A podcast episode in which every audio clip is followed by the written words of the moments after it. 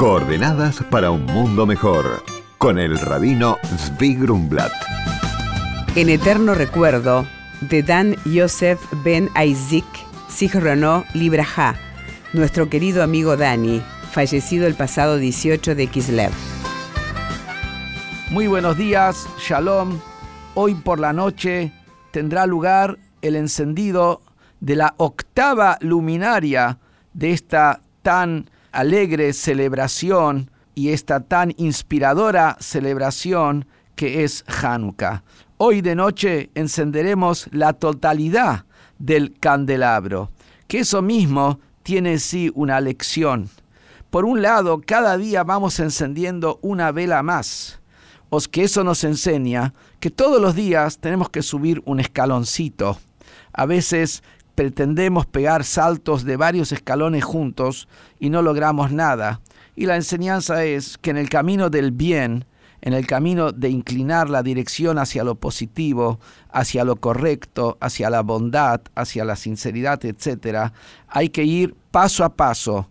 Lo que sí, de manera constante, todos los días una luz más, todos los días brillando más, todos los días con una mayor claridad y una mayor bondad como la luz que se expande hacia todos lados. Pero también tenemos que ser conscientes que debemos llegar a completar el candelabro. Tiene que estar entero. Tenemos que completar nuestro trabajo. Nuestro crecimiento espiritual tenemos que subir permanentemente, pero tenemos que terminar de lograr, tenemos que completar hasta hacer las cosas de manera íntegra. Y la segunda lección que tenemos para llevarnos de Hanukkah, que hoy es la última noche y por supuesto en todas las familias judías de acá de Argentina y del mundo entero vamos a estar encendiendo las ocho velas de Hanukkah y cantando y comiendo las latkes, etc. Tenemos que llevarnos lo que dicen nuestros sabios estas velas nunca cesarán.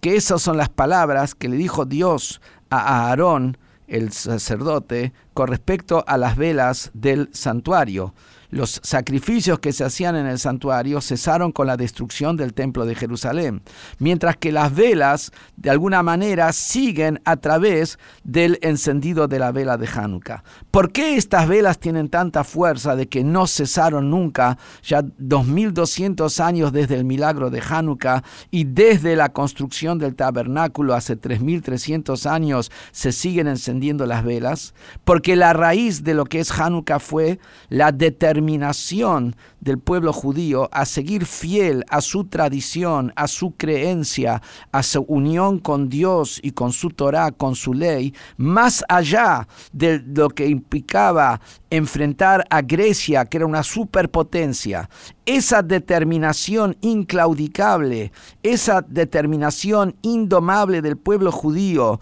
de poder sobreponerse a todos los desafíos a lo largo de la historia, es lo que mantiene y lo que representa la eternidad la fuerza eterna que hay en el pueblo judío. Por eso las velas de Hanukkah, que vienen de esa determinación que eran muy pocos los que enfrentaron a muchos, como era en la época de, del milagro de Hanukkah, donde tenían que enfrentar a una potencia como era Grecia, y sin embargo lo hicieron más allá de los cálculos que mostraban que era una misión imposible, esa decisión de que no existe lo imposible para preservar la continuidad del pueblo judío a través de su conexión con lo eterno, con Dios y con la Torá, esa es la fuerza de Hanukkah. Por eso las velas de Hanukkah no terminan nunca. Y Hanukkah viene la palabra Jinuj, que es educación. Con esto educamos a nuestros hijos y eso es la base de lo que es la continuidad del pueblo judío. Hanukkah, Sameach y que veamos ya el encendido del candelabro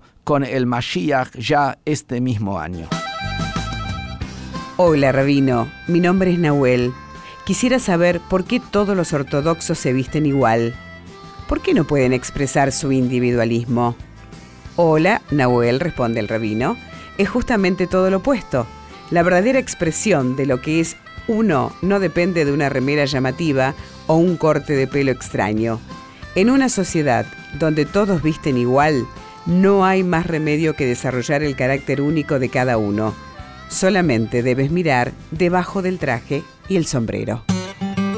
Por consultas al rabino pueden escribirnos a coordenadas.jabad.org.ar.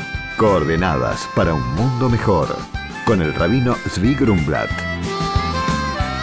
Shalom y Shavuot.